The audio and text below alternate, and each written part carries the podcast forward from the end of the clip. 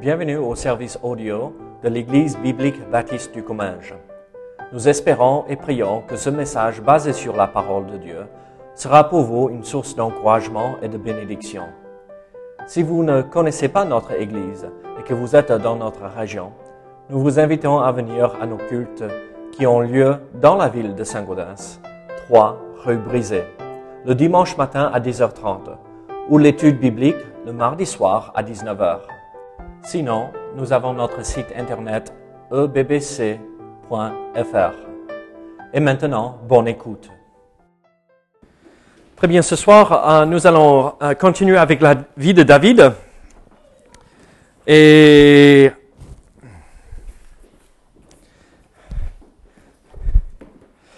nous allons regarder 1 Samuel euh, chapitre 20. 1 Samuel chapitre 20. Paul, est-ce que tu veux bien fermer euh,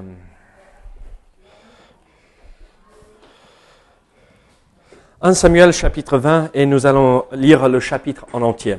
La Bible nous dit ceci dans le verset premier. David s'enfuit de Najot près de Rama. Il alla à trouver Jonathan et dit, qu'ai-je fait? Quel est mon crime? Quel est mon péché aux yeux de ton père pour qu'il en veuille à ma vie? Jonathan lui répondit, Loin de là, tu ne mourras point.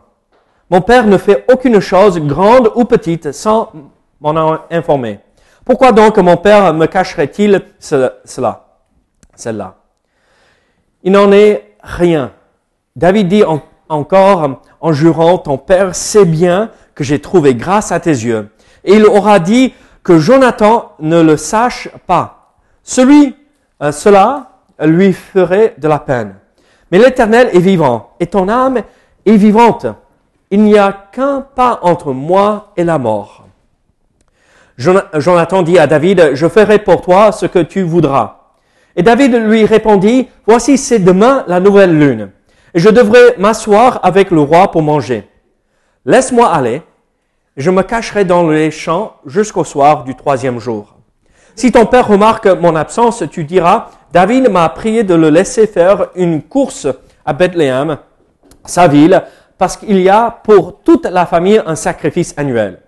Et s'il dit c'est bien, ton serviteur, alors n'a rien à craindre. Mais si la colère s'empare de lui, sache que le mal est résolu de sa part. Montre donc ton affection pour ton serviteur, puisque tu as fait avec ton serviteur une alliance devant l'Éternel. Et s'il y a quelque crime en moi, ôte-moi la vie toi-même. Car pourquoi me mènerais-tu jusqu'à ton père? Jonathan lui dit, loin de toi la pensée que je ne t'informerai pas. Si j'apprends que le mal est résolu de la part de mon père et menace de t'atteindre, David dit à Jonathan qu'il m'informera dans le cas où ton père te répondrait durement. Et Jonathan dit à David, viens, sortons dans les champs. Et ils sortirent euh, tous deux dans les champs. Jonathan dit à David, je prends à témoin l'Éternel, le Dieu d'Israël, je sonnerai mon père demain ou après-demain. Et dans le cas où il serait bien disposé pour David, si je n'envoie vers toi personne pour t'informer, que l'Éternel traite Jonathan dans toute sa rigueur. Dans le cas où mon père trouverait bon de te faire du mal, je t'informerai aussi et je te laisserai partir, afin que tu t'en ailles en paix, et que l'Éternel soit avec toi, comme il a été avec mon Père. Si je dois vivre encore, veuille user envers moi de la bonté de l'Éternel. Et si je meurs, ne retire jamais ta bonté envers ma maison, pas même lorsque l'Éternel retranchera chacun des ennemis de David de dessus la face de la terre. Car Jonathan a fait alliance avec la maison de David. Que l'Éternel tire vengeance, vengeance des ennemis de David. Jonathan protesta encore auprès de David de son affection pour lui, car il l'aimait comme son âme. Jonathan lui dit, c'est demain la nouvelle lune. On remarquera ton absence, car ta place sera vide. Tu descendras le troisième jour jusqu'au fond du lieu où tu t'étais caché le jour de l'affaire. et tu resteras près de la pierre des ailes. Je tirerai trois flèches du côté de la pierre, comme si je visais un but. Et voici, j'enverrai un jeune homme, je lui dirai, va, trouve les flèches. Si je lui dis, voici, les flèches sont en dessin de toi, prends-les. Alors, viens, car il y a paix pour toi, et tu n'as rien à craindre. L'Éternel est vivant. Mais si je dis au jeune homme, voici les flèches sont au-delà de toi, alors va-t'en, car l'Éternel te renvoie. Te renvoie. L'Éternel est à jamais témoin de la parole que nous nous sommes donnés l'un à l'autre. David se cacha dans les champs. C'était la nouvelle lune et le roi prit place au festin pour manger.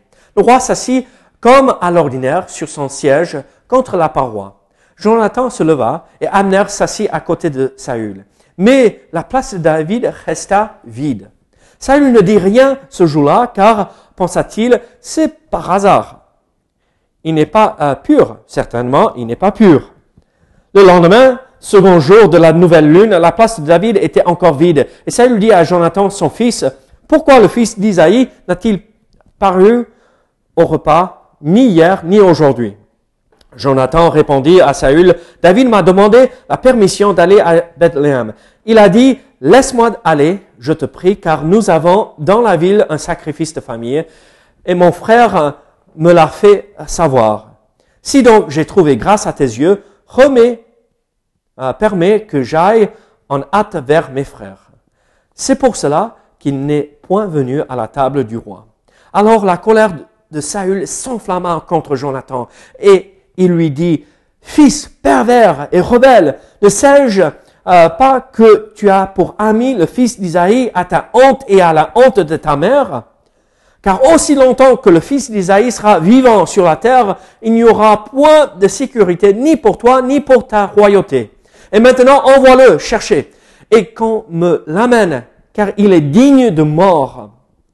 Jonathan répondit à Saül, son père, et lui dit, pourquoi le ferait-on mourir?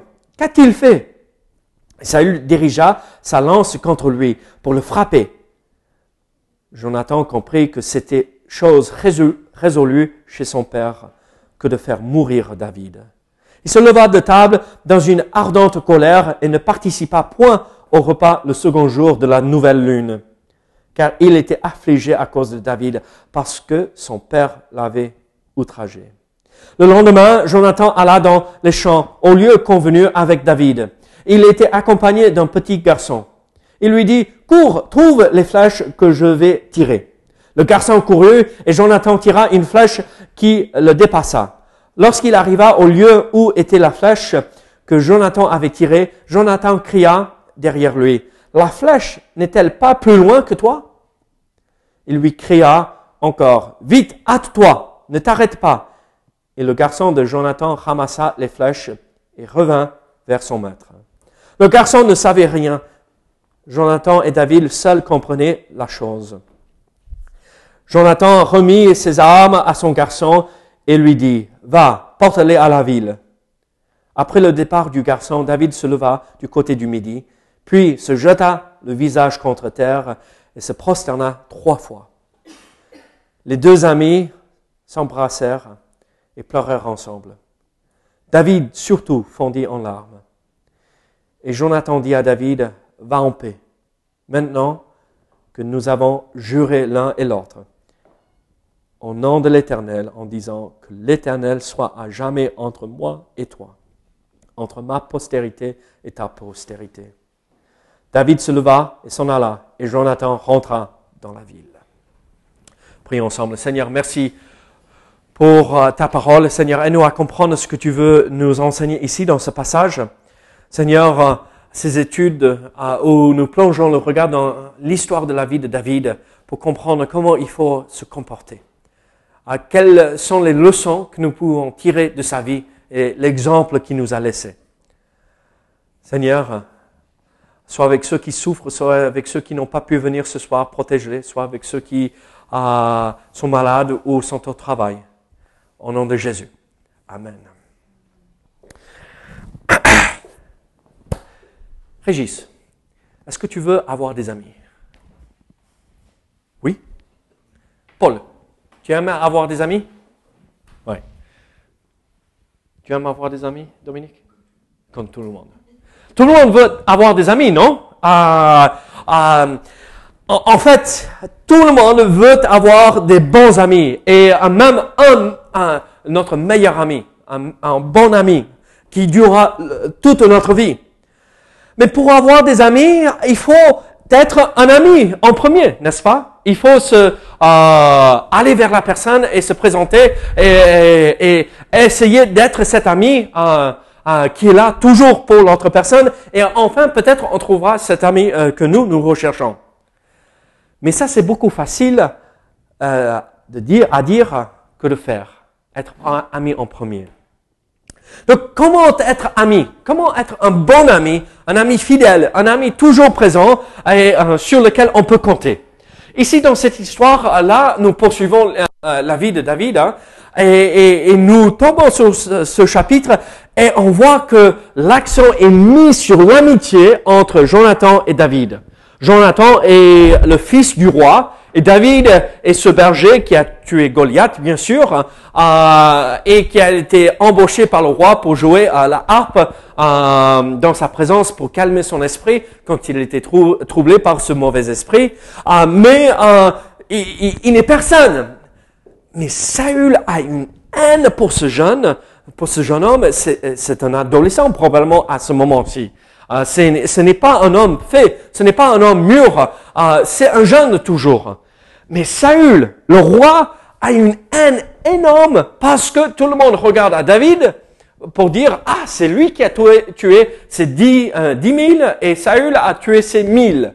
Et ça l'a rendu jaloux, ça l'a rendu fou et il veut que depuis ce moment le tuer.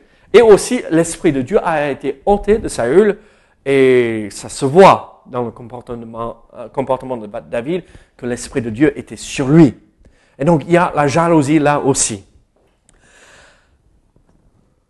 Alors, nous arrivons à ce point dans la, dans la vie de David et on se rend compte à travers la lecture de ce chapitre que David et Jonathan sont les meilleurs amis. Moi, je ne sais pas pour vous, mais moi, je veux avoir euh, un ami comme cela. Mais comment être cet ami euh, qui est toujours là, sur lequel on peut compter? Comment euh, devenir cet ami que quand on a besoin, on sait qu'on peut appeler à n'importe quel moment, avec n'importe quel besoin, et la, la personne fera le nécessaire et le maximum pour l'autre personne. Ici, dans ce chapitre, nous voyons euh, six principes. Et six principes, on va faire vite, d'accord? On va pas traîner euh, sur un, principe. Mais il y a six principes qu'il faut avoir pour être un vrai ami. Pas juste euh, l'ami qui est là pendant les beaux jours, mais l'ami qui est toujours là et qui est toujours fidèle. Regardez versets 1 à 3 hein, de ce euh, chapitre. On va pas relire, hein, mais qu'est-ce que nous voyons ici? Ah, En fait, David, à vous rappeler, euh, Saül est parti, il a envoyé des soldats pour euh, tuer David, et David est chez Samuel à, Najot, ou avec Samuel à Najot, et euh, ces trois groupes de soldats commencent à prophétiser quand ils s'approchent de Samuel, et euh, Saül commence à dire, ah mais s'il faut quelque chose, il faut que moi je le fasse moi-même, et donc lui il va euh, pour tuer, euh, ôter la vie de David, et il arrive sur les lieux, et même avant d'arriver, il commence à prophétiser. Il passe toute la journée à prophétiser, et Dieu, Dieu l'empêche de faire quoi que ce soit. Euh, Dieu intervient dans cette situation euh, afin de protéger David. Et c'est là où on a laissé David la dernière fois. Donc c'était à, Najot qu'on l'a laissé. Et David voit que Saül veut le tuer. Vous vous rappelez, il avait pris son javelot et il a essayé à plusieurs reprises de, de le tuer avec son javelot. Comme il a tenté de le faire avec euh, Jonathan là, dans cette histoire. Et il a une méchanceté. Et David exprime à, Jonathan, mais regarde, regarde ce qui se passe. Ah, ton père me déteste, il veut me tuer, il veut me faire mourir. Mais qu'est-ce qui se passe? Et en fait, en regardant ces trois premiers versets, ce premier paragraphe, euh, ici dans le chapitre 20, nous voyons quelque chose qui est très très important si nous voulons être des vrais amis. David, moi je vais le dire comme ceci, mais David est, il parle droitement. Il va, et il dévoile son cœur. Il est transparent par rapport à ce qu'il ressent. Euh, et il montre ce qu'il a sur son cœur à son ami sans la crainte que euh, l'ami va prendre ses paroles et les déformer. Et vous imaginez cette situation David a été euh, entièrement honnête avec Jonathan concernant sa crainte que le roi voulait le tuer. Mais le père de Jonathan, c'est le roi. C'est un peu, euh, Dominique, euh, Cathy veut me tuer. Mais tu imagines Cathy veut me tuer? Mais c'est incroyable. Et, ta réaction, c'est David, pose-toi. C'est pas, mais j'imagine pas, c'est impossible que tu me dises. Non, pose-toi. Tout va bien. Je verrai avec elle. Pourquoi? Pourquoi elle veut te tuer? Peut-être tu as mis un mot de travers avec elle. David s'est dévoilé. Un vrai ami exprime vraiment ce qu'il y a sur son cœur. Un oui est un oui, un non est un non. Oh, l'objectif est là, là, on ne part pas par là pour arriver ici. On va tout droit. Regardez, il n'y a rien de meilleur que quand un ami peut parler honnêtement sans, ah, sans avoir peur de ce qu'on dit, pas retomber dessus. Si c'est un vrai ami, il va comprendre le cœur de la personne en face. Est-ce que vous permettez aux autres d'être honnêtes sans que vous vous fâchez avec eux?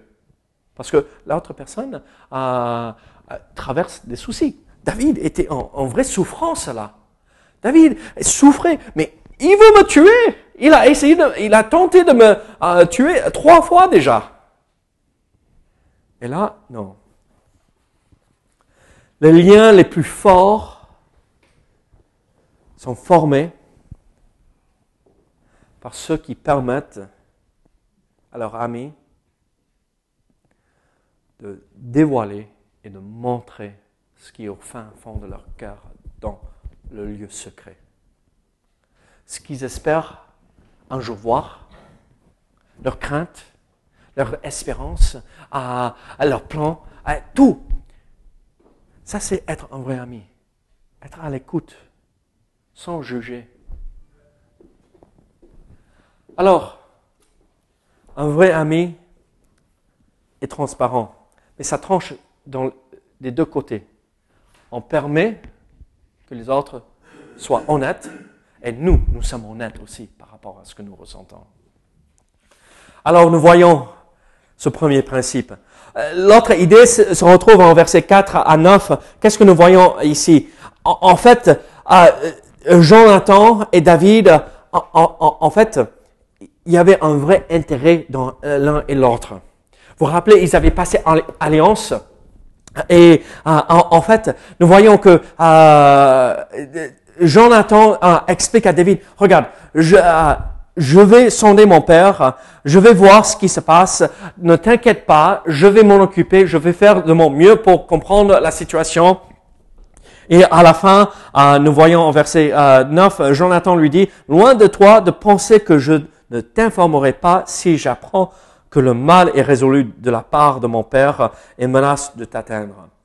Ah donc, on voit que Jonathan est, vraiment impliqué dans la situation. Ce n'est pas un ami, euh, il, se fait des soucis pour son ami. Regardez, pour être un vrai ami, c'est ah, pas on tape sur le dos, ah, courage, hein,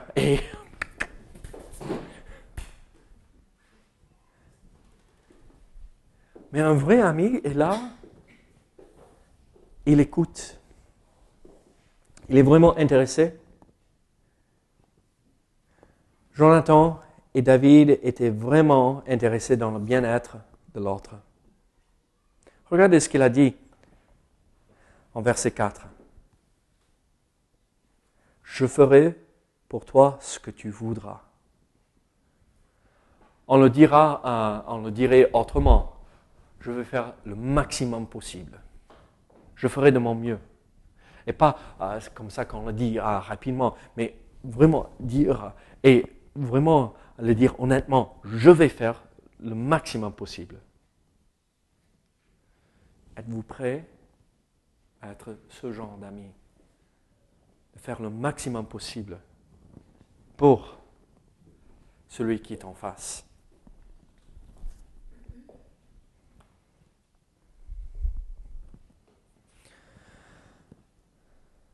Verset 14 à 17, nous voyons une autre chose. On va sauter un peu. 14 à 17, nous voyons le troisième principe. Regardez euh, verset 14. Si je dois vivre encore, veuille user envers moi de la bonté de l'Éternel. Et si je meurs, ne retire jamais ta bonté envers ma maison, pas même lorsque l'Éternel retranchera chacun des ennemis de David de dessus la face de la terre.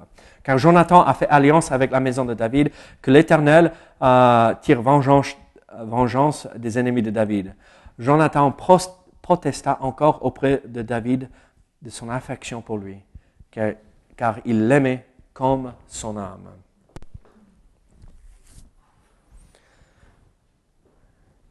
Qu'est-ce que nous voyons ici? David et Jonathan avaient déjà passé alliance, mais ils renouvellent cette alliance. En fait, c'est un vrai engagement. Ils sont restés amis jusqu'à la fin de leur jour. Jonathan était le meilleur ami de David, même si son père euh, voulait le tuer.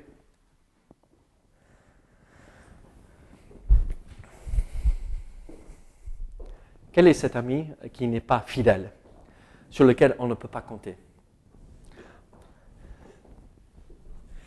Je lisais euh, une histoire.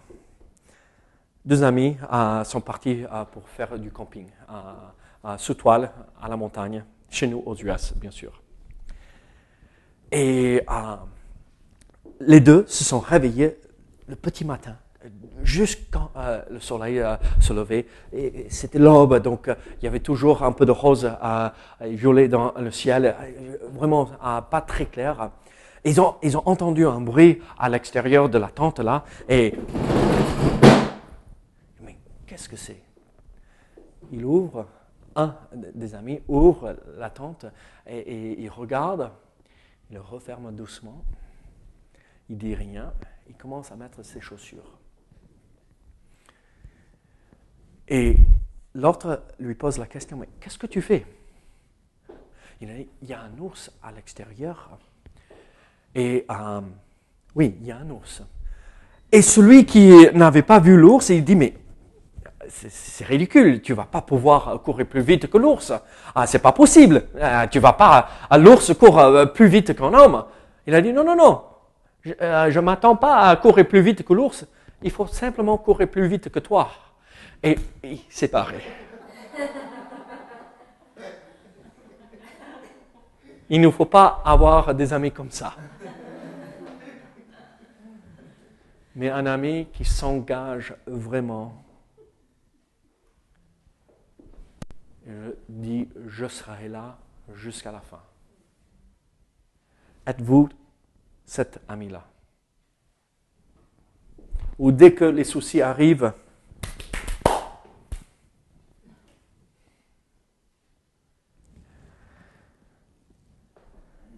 Regardez versets 30 à 34. Ça, c'est euh, troisième point, un, engagement réel. Euh, versets 30 à 34, nous voyons le quatrième principe.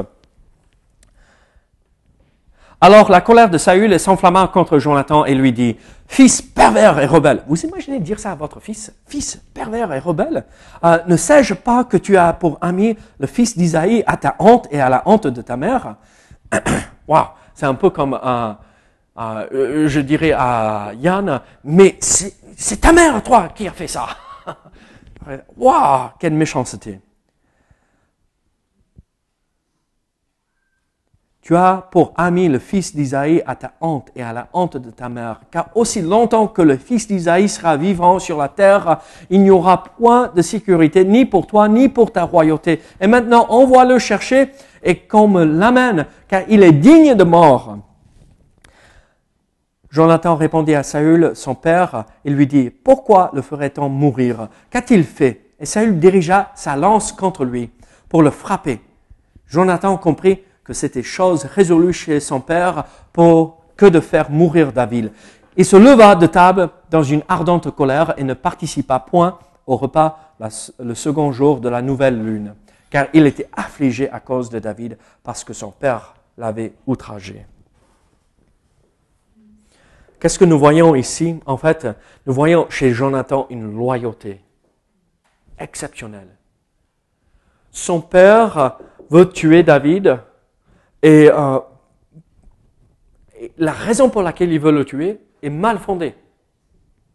Qu'est-ce que David a fait? Il a tué Jonathan, euh, euh, Goliath. C'est tout. David n'avait rien fait. Il avait servi à Saül fidèlement jusque-là. Mais qu'est-ce qu'il a fait? Et Jonathan, en sachant que son père voulait tuer David, prend la défense de David malgré le fait que ah, ça pourrait tomber contre lui, aller contre lui. Et on voit par la suite que ah, Saül prend le javelot et il, veut, et il va essayer de tuer son propre fils en colère.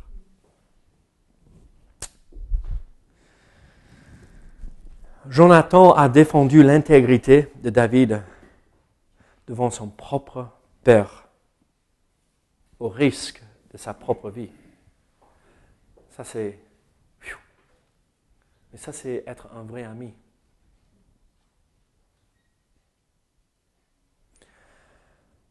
Vous savez comment savoir si on a un vrai ami?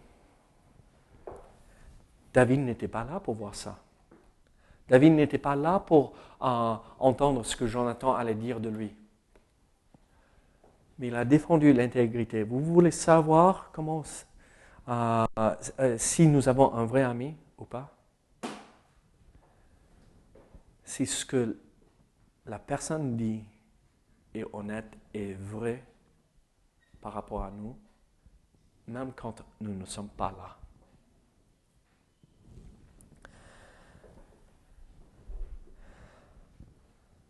Une vraie amitié se révèle en ce que nous disons notre ami quand il n'est pas présent et même quand ils sont attaqués par les autres. La loyauté est la base, ou une des bases, de toute vraie amitié. Sommes-nous loyaux Regardez verset 41. Deux principes de plus. Verset 41, nous voyons ceci. Après le départ euh, du garçon, David se leva du côté du midi, puis se jeta le visage contre terre et se prosterna trois fois. Les deux amis s'embrassèrent et pleurèrent ensemble. David surtout fondit en larmes. Qu'est-ce que nous voyons? En fait, à un principe pour être un vrai ami, c'est la passion à être passionné par cette amitié, à être entièrement donné, à même, même dans le domaine de nos émotions. À, regardez ce qui se passe. David et Jonathan savent que probablement ce sera la dernière fois qu'ils vont se voir. Euh, ils vont probablement jamais se voir euh, de leur vivant. Euh, et donc, ils savent que, voilà, euh, je te dis au revoir. Je te verrai au ciel. Entre là et maintenant, euh, il n'y a rien. Et qu'est-ce qu'ils font? Ils se serrent dans les bras. Et David fond en larmes.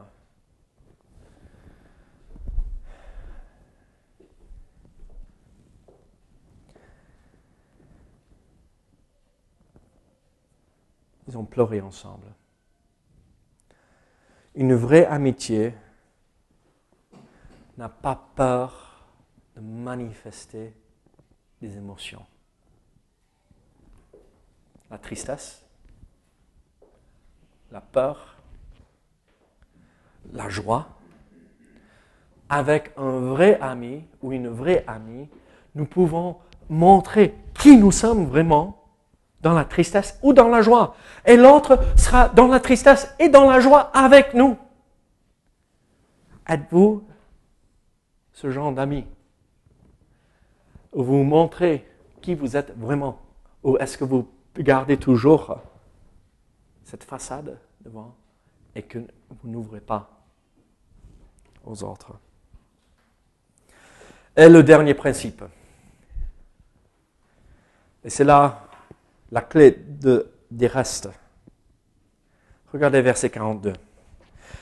Et Jonathan dit à David, va en paix.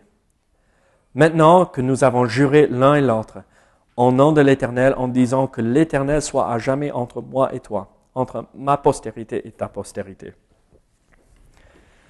En lisant ça, en étant américain, moi je me dis, mais qu'est-ce qu'il veut dire par entre toi et moi? Est-ce que c'est David qui est euh, euh, là et Jonathan là-bas et Dieu est là pour garder la paix entre les deux? C'est un peu comme le père qui se met entre les deux enfants reste là et toi tu restes là, laisse euh, ton frère tranquille. Euh, non. Qu'est-ce que euh, Jonathan et David veulent dire par ceci? Qu'entre toi et moi, Dieu sera toujours au milieu. Qu'il soit ce qui est, que l'Éternel soit ce qui est le plus important, ce qui prend la place d'importance dans notre vie. Que tout le centre de notre relation et la relation de notre postérité, des enfants de Jonathan David, que ce soit Dieu là au milieu.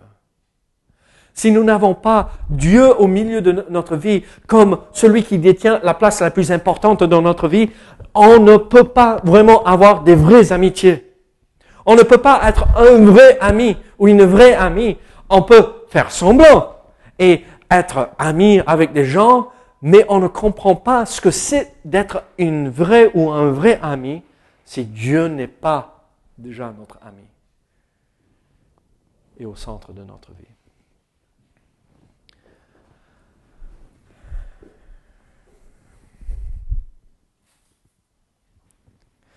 L'amitié qui va durer, va perdurer, n'est pas simplement basée sur ce que les personnes ont en commun, ou même pas les infinités qu'une personne peut avoir pour une autre mais elle est construite sur une foi mutuelle et une vie consacrée au Seigneur. S'il n'y a pas ça, il n'y a pas possibilité d'avoir quelque chose de très profond. Ça reste assez léger à la fin. Regardez Proverbe 17, 17, et on va terminer avec ceci. Proverbe 17, 17.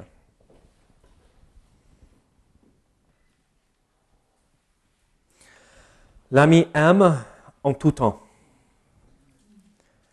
Et dans le malheur, il se montre un frère. L'ami aime en tout temps, mais on voit qui sont les vrais amis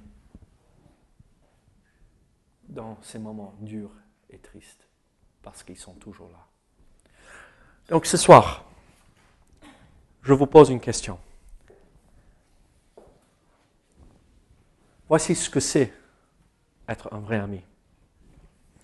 On est honnête, on est vraiment intéressé dans euh, le bien-être de la personne, on est vraiment engagé, pas là juste pour euh, euh, les beaux jours, mais quand les choses vont mal aussi. On est loyal, on ne trahit pas la personne, même quand elle n'est pas là. On démontre et on montre, on dévoile nos émotions. L'amitié est basée sur nos émotions aussi. Mais la clé, c'est Dieu au centre. Êtes-vous prêts à être des vrais amis? Sommes-nous capables d'être des vrais amis? Seigneur, merci pour ta parole. Seigneur, merci pour euh, l'exemple de Jonathan et David et cette amitié qu'ils avaient entre eux. Seigneur, aide-nous à être ses amis aussi, en suivant leurs exemples. Au nom de Jésus. Amen.